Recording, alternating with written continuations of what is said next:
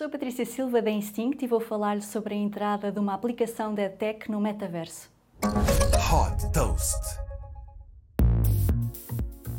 conquistou mais de 200 milhões de utilizadores que querem aprender novas línguas, incluindo o fundador da Microsoft, Bill Gates, que utiliza a aplicação para aprender francês.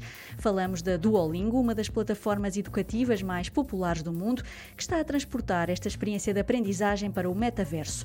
Agora, através do Duolingo Game Hub, os criadores podem desenvolver eles próprios conteúdos de aprendizagem e disponibilizá-los no espaço virtual da Duolingo na plataforma de videojogos Roblox. Através deste modelo open source, neste momento estão disponíveis mais de 20 videojogos. Para incentivar a jogar os videojogos criados pela comunidade, os utilizadores são remunerados com criptomoeda.